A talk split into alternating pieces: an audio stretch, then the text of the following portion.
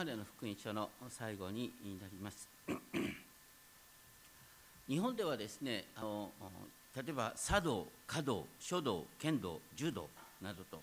何かの道を極めることをですねあの道と言いますね。でこの漢字だとキリスト道というのがあるのかなんて思いますがなんとなくですねある信仰の歩みっていうとですね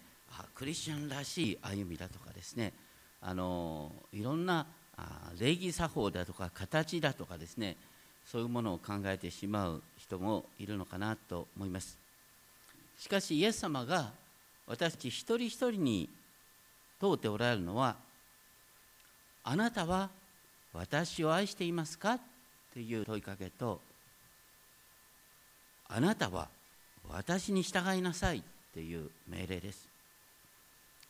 しかもそこでのですね愛し方も従い方に関しても千差万別で一人一人ユニークなものです。私たちにとっての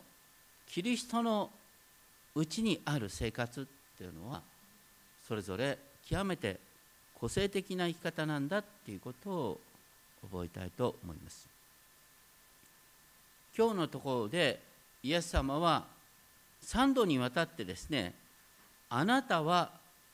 私を愛していますかって尋ねました。どうしてかっていうとご存知の通りイエス様あペテロはね自分が捕まりそうになった時に3度にわたって私はイエスのことなんか知らない。イエスの弟子ではないって、えー、否定したからです。ちょうどその時にねペテロがイエスのことなんか知らないと言った時の場面はどうだったでしょうか。大祭司の家の中庭で炭火に当たりながらそのように言った。このヨハネの福音書の21章のねこの前の部分は何かというと、ね、ペテロと他の弟子たちがガリラヤ湖で漁をしていた。でそういう中でイエス様が現れて弟子たちに朝食を振る舞ってくださった。その時イエス様は炭火を起こして魚を焼いていた。だからペテロがですねイエス様からあの炭火で焼かれた魚を受け取った時にとても心が痛んだんですよね。かつて私は炭火に当たりながらイエスを三度知らないって言ったんだよな。この私にイエスはこのように朝食を何も言わずに振る舞ってくださるんだなっていうことを味わっていたと思います。ちなみにイエス様はかつてですねペテロに対してですねあのあなたは私を三度知らないっていうふうに言った文脈はどうだったかというとこれはヨハネの福音書の13章36節にヨハネの福音書の13章36節を見るとですねこれはどういう文脈かというとイエス様がですねあのその最後の晩餐の席でね弟子たちの足を洗った。その後で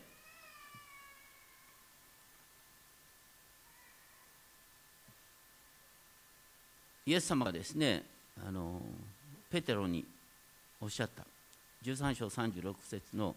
2行目ですけれども私が行くところにあなたは今ついてくることができません。しかし後にはついてきます。これついてくるっていう言葉は従うっていう言葉が書いてあるんですけれども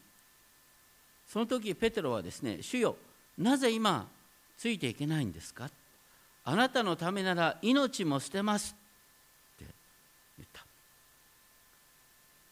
他の福音書を見るとですねいや他の弟子だったらつまずくかもしれないけども私に限って大丈夫ですよ。私はあなたのために命を懸ける覚悟ができてるんです。ってペテロは言ったんです。でもね全ての福音書に書いてありますがそれに対してイエス様は、ね、13章38節にあるように「ペテロよお前は私のために命を捨てるっていうのか」でもお前は鶏が鳴くまでに3度私をしないって言うよって言った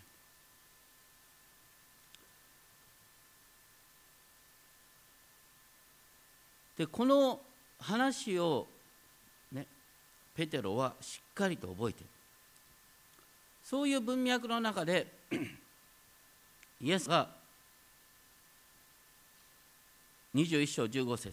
ね21章15節食事を済ました時イエスはシモン・ペテロに個人的にこう聞いた。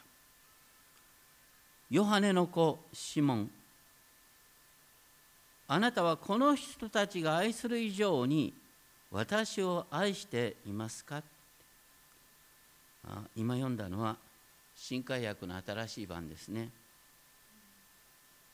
この人たちが愛する以上に私を愛していますか？っていうのはあのちょっと説明を加えてるんですね。あの原文ではもともとですねこれら以上に私を愛するかってこれら以上にっていう意味が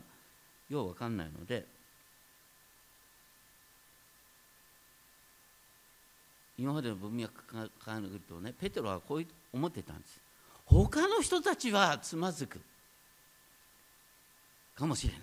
でも私に限って大丈夫だ。私のイエス様あなたに対する愛は他の弟子なんかと比較できないんだよって。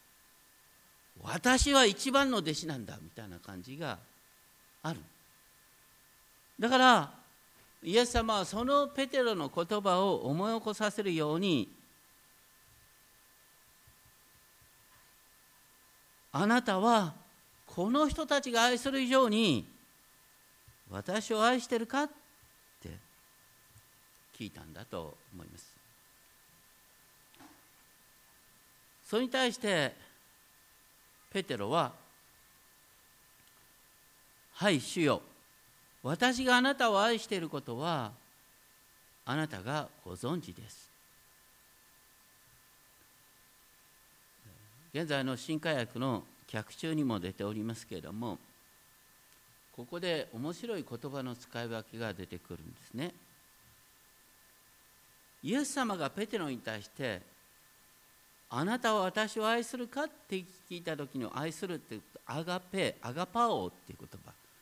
アガペーってギリシャ語を聞いたことある人が多いと思います。これは神様の愛。そして私たちが全身全霊で神を愛するっていう時にこのアガパオっていう言葉を使うんですね。だからあのイエス様はある意味でペトロに対してあなたは本当にですねその神の愛の基準で私を愛するかって聞いたんです。それに対してペトロはですねアガパオっていう言葉をあえて避けてですねフィレオっていう言葉で私はあなたを愛します。また私はあなたが好きですっていう感じですね。このフィレオっていうのはあの多くの人がこれも知ってるギリシャ語なんです。例えばあのアメリカにフィラデルフィアっていうね町がありますね。フィラデルフィアとの兄弟愛っていう意味ですね。でフィレオっていうのは兄弟愛なんです。だからイエス様があのね、えー、あなたは私をアガパオ本当に愛するか？いや私はあなたをねあのこう人間のレベルで愛しますっていうふうにですね私はそういうもんなんですっていう形でこう控えめに答えた。しかも主よあなたはご存知です。私の愛のレベルをっていう感じなんですね。決して前のようにですねあなたのためには命も捨てますなんてさ他の弟子とは違うんだみたいな感じは全然ないんですよね。控えめに人間的なレベルかもしれないけれどもあなたを愛するって言った。それに対してイエス様はペトロにですね、お前の罪は許された。などという代わりにですね私の子羊を飼いなさいって新たな使命を与える。2回目の時には私の羊を牧しなさい。3回目は私の羊を飼いなさいっていうんですが、まあ、基本的にあの同じ意味です。えーと、一般的にカトリック教会はですねあのこれを使徒ペテロに対してイエス様がですねあのキリストの羊の群れを牧する責任を委ねたというふうに解釈する。で現在のローマ教皇というのはペテロの後継者である。ペテロの後継者がですね各地の司教にですねこの牧会権を委ねる委託する。それによって教会が世界的な組織として成り立っている。これと似たようなところでですねマタイによる福音書16章の18節19節でイエス様あのペテロがですねあのあなたは神の御子キリストですって言った時に私はこの岩の上に私の教会を建てるってイエス様がおっしゃった有名なですねあのペテロの信仰告白の上に教会を建てるっていうふうに言った言葉があります。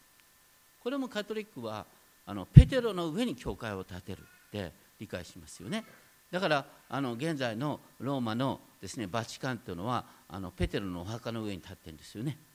だからセンセント・ピーター寺院って言いますよね。でもプロテスタントはそのように感じない解釈しない。なぜならあの特にこのヨハネの福音書で明確なんですけども、ね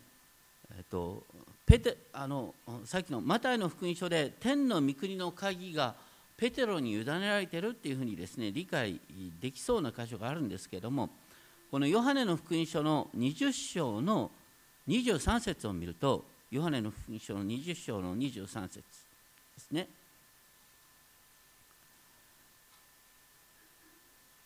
イエス様は弟子たちに向かってこうおっしゃった。これも新しい訳で読みますけれども。あなた方が誰かの罪を許すならその人の罪は許されます。許さずに残すならそのまま残ります。だからまるで、ね、私たち弟子たちすべてにですね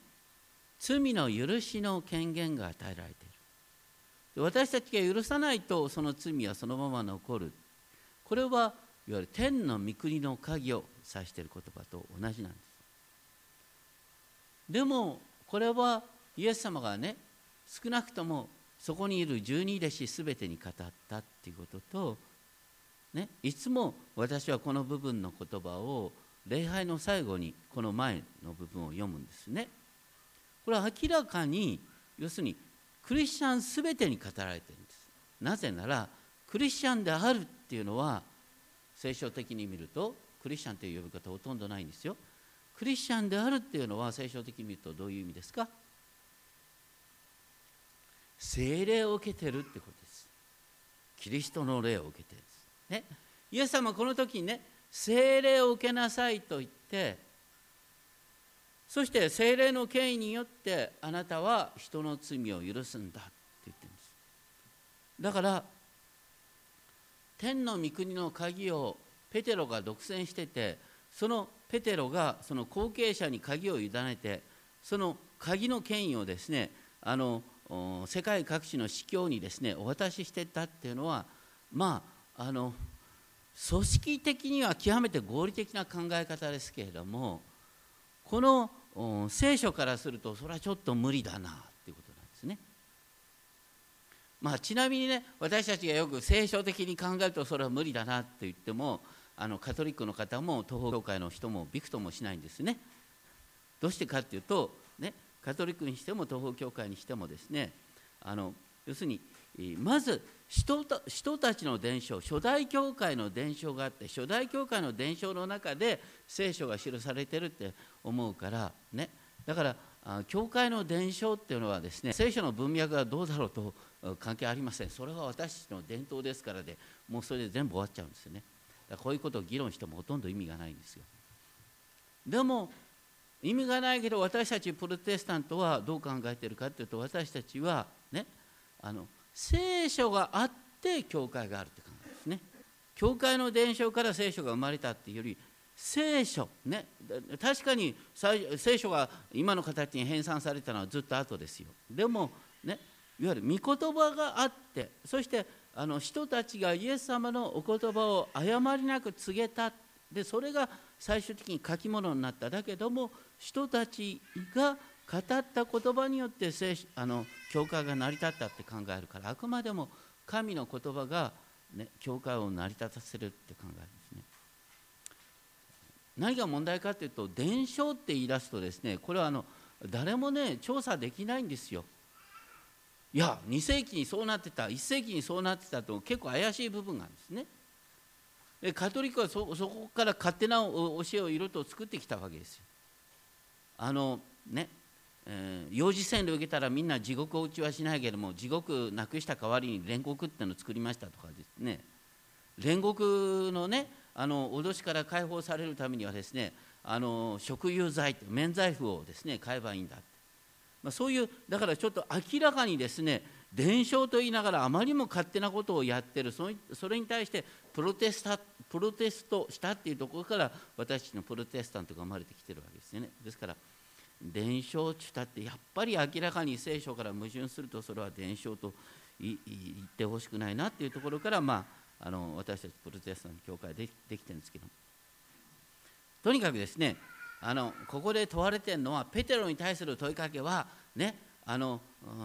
特別な牧師に対する問いかけ以前に皆さんに対する問いかけだっていうことを言いたいの。これをね牧師のための御言葉だなんて思っちゃいけないね。高橋先生はこれに従ってない。あれはダメだとか言うんじゃなくて 自分に対する言葉として読んでほしいということです。決して自己弁明ではありません。文脈の話をしてる。とにかくですね ヨハネの子シモンあなたは私を愛してますか、ね、入れてね、固有名詞は言わないけどね。自分の名前を入れて誰誰お前は私を愛してるか？それに対してペテロさんは16節でもともとの原文はこうなってるんですはい主よあなたはご存知です。私があなたを兄弟愛で愛していることはこれもフィレオなんですよ。決してあが、私が私のレベルで愛していることはあなたはご存知ですねっていうことをある意味で言ってるんですそしてイエス様は今度ペテロに3度目聞くんですヨハネの子シモンあなたは私を愛してるかって3番目に聞いた時にはペテロが今まで使ったフィレオっていう言葉を使ってですねまあ簡単に言うと「お前俺のこと好きか?」俺とは言わないイエス様「お前は私のことを好きか?」っていうレベルなんです面白いのはねあのイエス様がアガパオで聞いてで、うん、ペテロがフィレオで答えてで3番目になるとイエス様はペテロの言葉に寄り添ってペテロのレベルでいいからね私を愛してるよねっていうことを確認していくんです。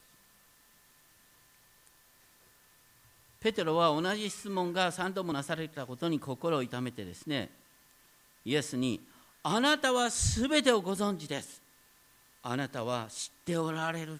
ね。言ってることは、ね、私の心がいかに揺れやすいかっていうことを、イエス、あなたはご存知です。であなたのご存知のレベルで私はあなたを愛していると。ね。かつてのように命を懸けて愛するなとは言えませんと。どうなるか分かんないもんだけどもまあ今私はあなたのことが好きなんです。っていうふうにペテロは控えめに言ってる。それに対してイエス様は3度目私の羊を飼いなさいおっしゃったでここにねあの許すっていう言葉は出てないんですけれども暗に許しが込められてるそれはねイエス様はなんで3度ペテロに「お前は私を愛するか?」って聞いたかっていうのはもう分かりますよね。ペテロが3度イエス様のことを知らないって言ったことに対して。3度愛するかって聞いたでしょ？そしてペトロにもともと与えられた使命は何ですか？それはイエス様の代理としてこの世界に出て行って人々をね愛するね神の子羊を牧するっていうことだった、その使命をペテロにもう一度確認したあのねあと私たちの中でよく起こることがあるんですね。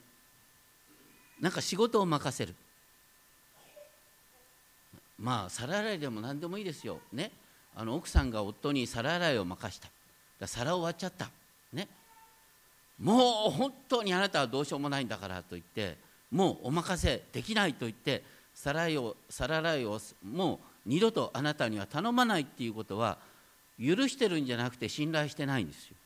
ね？許してるっていうことは同じ間違いをするかもしれないけどお任せしますっていうのが許すってことなんです。だからねイエス様があのペテロにですね私の羊を飼いなさいって言ったのはね？失敗しようと何だろうと思う。ね。私はあなたに任せ続ける。これこそが許しなんです。許しと信頼はセットなんです。許しと言ってるけども私はあなたを許すと言ってるけども金輪際このことはあなたにお任せしないっていうのは許してないことなんだからイエス様は本当にねあのいわゆるこう許すっていう言葉を言わずに本当の意味で許しをですねペテロに伝えてるっていうことを本当に分かっていただけると思います。そういう中でですねあのイエス様はペテロにですね、えー、引き続きこうおっしゃった。若い時にはペテロよお前は自分の望むところを歩いた。しかし年を取ると他の人がお前の望まないところに連れていくよって言ったこれはイエスがペテロがどのような死に方で神の栄光を表すかを示すためにこう言われたのであると説明されてますがこれ殉教の死の説明をする以前にですねいわゆるあの大切なポイントがあるんですね。私たちに共通するポイント。それは何かっていうと若い時には生きたいように生きれるんです。こうねエネルギーがあるから。だんだん老人になるとですね自分の生きたいようには生きれない。でね若い人にお任せしなきゃいけない。ね。で若い人が決定したことに従うっていうことも必要でね。それがやっぱり老人がですね謙遜になるってことの印なんです。それに輪を加えてですね私たちがクリスチャンとして生きるってことはどういうことかっていうとね。私の望みではなく神の望みイエス様の望みをこれから生きますっていうのがクリスチャンとして生きるってことでしょ。主の祈りの3番目の祈りは何なんですか？あなたの御心が天で行われるようにこの地でも行われますようにっていうのは、ね、これから私の意思ではなく、ね、あなたの意思を生きますっていう祈りでしょ？少なくとも主の祈りを祈ってる人はね生きるって言っちゃいけないんですよ。イエス様が望むように生きますっていうことを毎回祈ってんだからさ。嘘じゃ嘘を祈ってはいけないよな。でもなかなかそうはならないんだ私たちね。それ葛藤があるから毎回ね、えー、私の願いではなくあなたの御心を生きますって言うんですね。でねあの面白いのはあのペテロはねかつてあなたのためあなたのためなら命を捨てますって言ったね。それは嘘ではなかったんです。ペテロ実際にですねイエス様が捕らえられた時剣を持ってですね、えー、あのかかってったんですから命がけの行動をとったんですよ。でもね振り返ってみるとねそれはペテロが望む栄光の表し方だったら私は命を懸ける。人間は自分の誇りのために命を懸けることができるんですよ。自分の誇りを守るために命を懸けることができる。これが人間なんです。いわゆる男たるものをみたいな感じですね。だからペテロは自分の誇りのためだったら命かけられたんです。でもねあの一度ですねつまずいて惨めな目に遭うとですねもうダメなんです。ガタガタっと崩れるんですよ。よくそういう男っているじゃないですか。結構強がってるのにコトンと崩れたらもうガタガタっと今までが嘘のようにですね崩れてしまう。これが人間なん言ってることはですねこのあなたの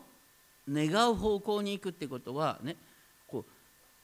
うどのような死に方で神の栄光を表すかって言ってる。だから神の栄光の表し方は私たちが年を取れば取るほどですね自分が願うような栄光の表し方はできなくなってくるんで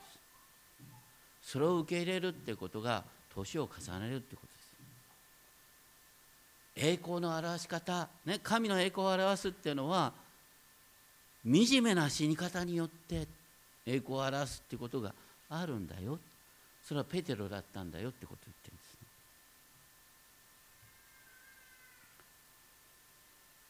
私たちはですね神の栄光の表し方っていうのはそれぞれあるんですけども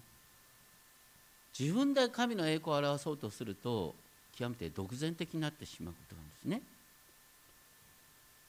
よく原理主義者とか言ってね宗教を厚く信じてる人は危ないなって言われるのはそういう場合ですね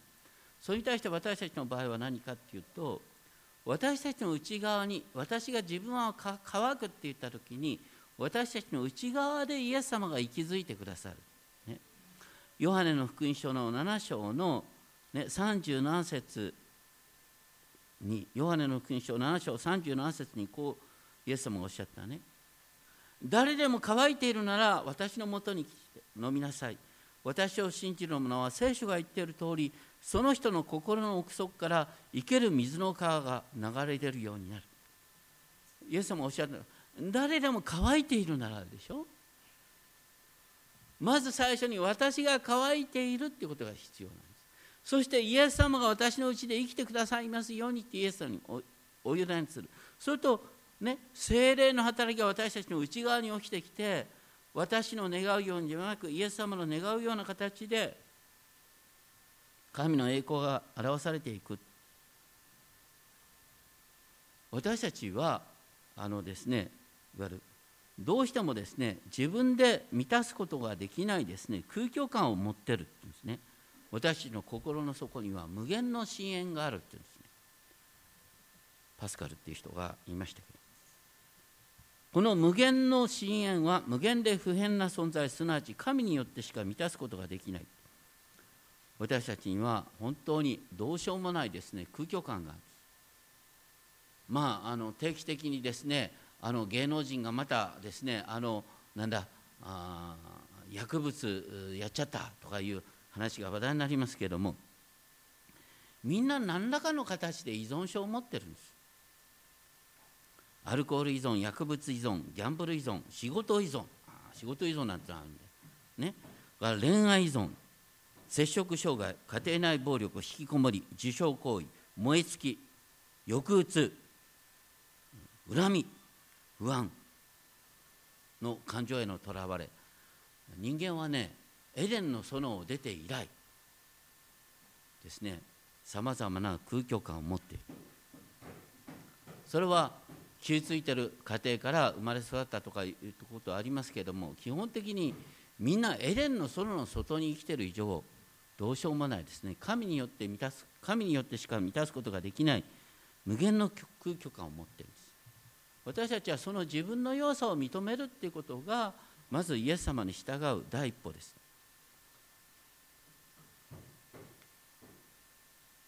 で依存症っていうのはあのよく否認の病って言われるんですね。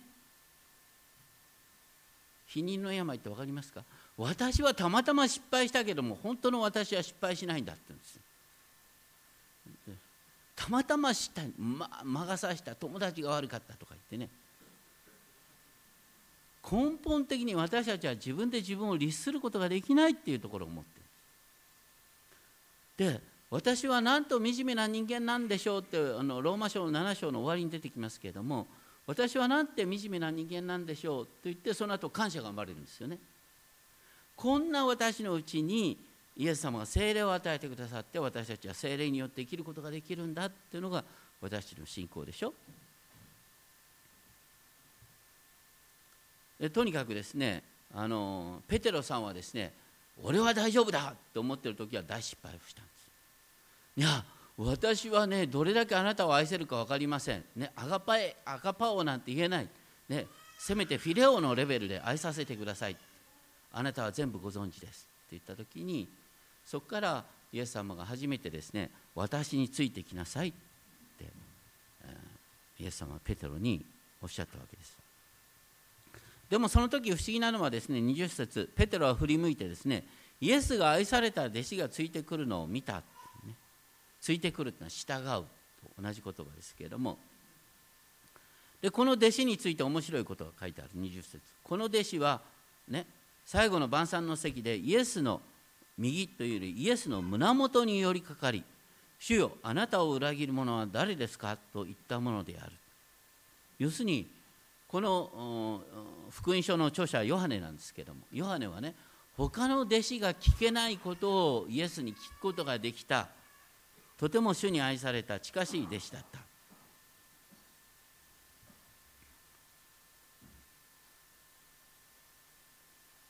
でもねここのとこでもあのね一つの課題がある。それは何かというとね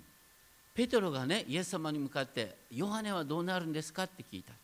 同じようにヨハネはこの時ですね他の弟子はどうなんですか？ね？この人はどうなんですか？って。だから神様の御声よりも周りの人はどうなんですか？っていうことを気にしたという点では同じなんです。イエス様はですねヨハネの福音書10章27節でこんなふうにおっしゃっている。10章27節ですね。私の羊たちは私の声を聞き分けます。彼らは私についてきます。あのよく私たちでねイエス様に従う命がけで従うなんて命がけで従うなんて大体危ない人なんですね。そうじゃなくてイエス様がここでおっしゃってるのはね私の羊は私の声を聞き分ける、ね、イエス様の声を聞き分けたら私はついていきたくなる。あの私たちはどういう人についていきたいかっていうと本当にこの人素晴らしい人。ね。この人の話をもっと聞いてみたいっていう人はついてくるなって言われたってついていきたくなるんです。ね。魅力的な人に出会った、ね、魅力的な異性に出会ったとかね。結婚前なんか特にそうですけどもね。で魅力的な異性に出会った。でついて、ついてくるなって言われたってついてきたくなるんです。ついてくるっていうことはねあの努力じゃないんですよ。要するにその人の価値を分かってるかどうかの問題なんですイエス様の素晴らしさが分かったらついてくるなって言われたってついてくるんですよ。だからついてくるっていうのは信仰の素晴らしさじゃなくて大切なのはイエス様の素晴らしさを理解してるかどうかってこと。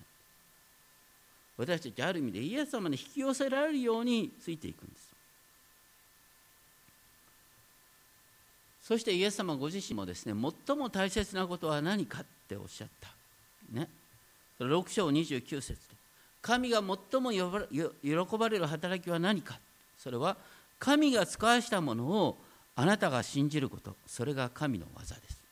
神が使わしたイエス様を信じるっていうのが神の御業なんです。でここの、ね、ヨハネの福音書でいつも言いますが繰り返されてる言葉があるんです。それ神がイエス様をこの地に使わせてくださった。神がイエス様をこの地に何のために使わせてくださったんですか？こうイエス様は真の牧者として本当の牧会者としてイエス様はね父なる神から使わされた。でイエス様が私たちを世に使わすって時に私たちはイエス様の代理としてね人々をお世話するために使わされる。人々をお世話するのは牧師の仕事でですね信徒なんかはですねあの私は愚かな羊ですからなんて言ってるのは福音中の会員じゃないんです。福音中教会っていうのはそれぞれのうちにねこれ聖書に書いてあるそれぞれのうちに精霊様が与えられてね全ての人がね牧師の働きができるんだっていう。これが福音中のスピリットなんです。いわゆる自由教会のスピリットなんです。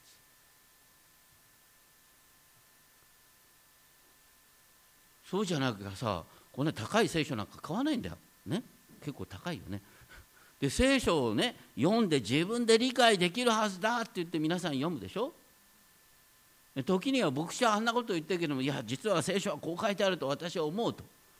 思ってそれに従うっていうのがいわゆるプロテスタント特に自由教会の信徒なんですよ。だからね？父がイエスを使わしたようにイエス様は私たち一人一人を世に使わせてください。私たちの牧会の現場っていうのは家庭であったり職場であったり、ね、置かれている共同体であったりみんなそれぞれイエス様の代理の牧師として奉仕するんです。じゃあここにいる牧師は何をするかっていうとねあのたまにやっぱり間違った読み方をする人がいるからねまたあの聖書をやっぱり1週間に1度ぐらいまとまってきちんと聞く必要があるという意味であの聖書を解き明かす人としていると。だけど基本は一人一人が聖書を読んで一人一人がイエス様から使わされるっていうのが実は私たちに望まれている生き方なんだよってこと。でポイントはねイエス様の素晴らしさが分かったら黙ってたってついていくよってことそして私たちはそれぞれのレベルがあるんですね。ペテロは何と言ったかとイエス様の質問に、あなたはご存知ですって言った。だからイエス様は私たちの弱さ私たちの頼りなさをご存知だ。そしてそのイエス様は私のレベルで、ね、私があなたについていきたいっていうことを喜んでくださいちなみにですねあのペテロさんがですねここでねあヨハネはどうなんですか？っていうふうの聞いた。これはね競争心の表れかというとそうではないと思うんですね、えー、ペテロとヨハネって親友なんですよ。でペテロはの殉教の死を示唆されちゃったんですね。でそれに対してあのヨハネは大丈夫ヨハネも殉教するんですかっていうような気持ちで聞いたんだと思いますね。ただそれに対してイエス様は何とおっしゃったか22節。私が来るまで彼が生きるように私が望んだとしてもあなたに何の関わりがありますか、まあ、単純に言うとねヨハネが殉教するとか殉教しないとかねそんなことをお前の問題かよって言ってるんですあなたは私に従いなさい、まあ、実際にはね弟子の中でヨハネは一番長生きするわけですね。後でパトモス島っていうところに流されてそこでヨハネの黙示録を書くと。これ大切なのはね私たちの信仰はですね周りの人はどうかというんじゃなくてね牧師がどう言ったかとか言うんじゃなくてねこうイエス様は私たち一人一人に語ってください。あなたは私に従いなさい。あなたは私についてきなさい。これはね誰も代わりができないんです。親ですら子供の代わりはできない。まあちょっと余計なことを言いますがね。一般的に最近の子育ての問題はね。分かったようなこと言ってごめんね。でもね考えるべきことを親が代わりに考える。これはダメよね。だって子供だって自立した人格ですね。自分の人生をどう生きたいかっていうのを子供はきちんとした意思を持ってんだよ。それを違ったことを言ってですね言うことを聞いたらそんなことはダメだよね。言うことを聞きすぎる子供って危ないよね。将来どうなるんだろうと思っちゃうよね。やっぱりこう特に思春期なんか親が何と言おうと私はこう生きたいっていうのがこれがまともな大人になる子供ですよ。でこれは全てね統一点だからイエス様はねあなたは私に従いなさい。私たち一人一人が問われてる。でその時にねね決してイエス様はねあの神の愛のレベルでアガパオのレベルでね私を愛するかって聞いてんじゃなくてフィレオのレベルでいいんですよ。兄弟愛のレベルで。あなたは全てをご存知です。私たちは決して他の人の人生を生きることはできない。でもね時にこういうこともあるんです。これは僕の問題なんですけどもね。あのよくね人のお役に立つことに生きがいを感じる人もいるよね。これも危ないですね。これは人のお役に立つことに生きがいを感じるってことはですね他の人が喜んでくれて初めて自分にですね存在価値を見出すっていうねあ隠れた危ないこう愛情依存的なところがあるんです。基本的にね人は一人一人ユニークに創造されて一人一人が神様から問われてるんです。あなたは私についてきなさいってことです。ある教会でですねご老人が教会でさまざまな問題で心を煩わせ泣きながら祈っていた。その時にですね不思議な形でイエス様がこうおっしゃってくださったんですね。お前は私だけ見ていればいいんだ。ってイエス様がそのご老人に語ってくださった。お前はあなたは私についてきなさい。で私たちが子供とかまた周りの人に証しできるのはこの部分なんです。何と言おうとも私はあなたについていくんだ。で子供が親を見てねあうちのお父さんお母さんは何と言おうともイエス様についていこうとしてるんだな。なんかイエス様ってそれほど魅力的な人みたいだな。って分かったら子供もああ親に倣ってイエス様についていこうかって思う。自分の意思で。これが子供が自立するってことですよね。決して言葉で強制することはできない。私たちが見せることができるのはイエス様に従う姿勢なのかなって思います。とにかく私たちはさまざまなレベルであなたは私に従いなさい。うちの家庭がどうだとかね職場がどうだとかね他の人がどうだとかいや、うん、他あの人だってこういうレベルだから私もこの程度のレベルでいいと思う。なんていうんじゃなくてあなたは私についてきなさい。あなたは私に従いなさい。で私たちがそれに対して「はいついてきます」ってね従うっていうよりついてきますなんて魅力な魅力的な人にただ黙ってついていく。その時に新しい人生が開かれてくるのかなって思います。お祈りをしましょう。天皇お父様イエス様はペテロに3度「お前は私を愛するか?」と聞かれました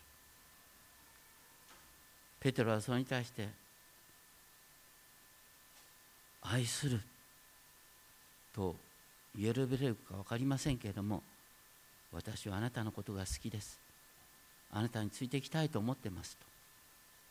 あなたはご存知ですか？という形で謙遜に応答しました。それに対してイエス様は私の羊を飼いなさいとおっしゃいました。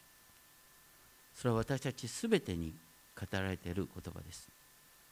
私たち一人一人が自分が牧すべき羊がいます。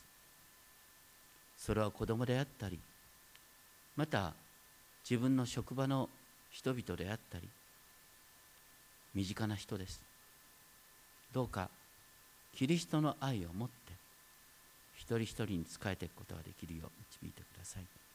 尊き主イエス・キリストの皆によってお願いします。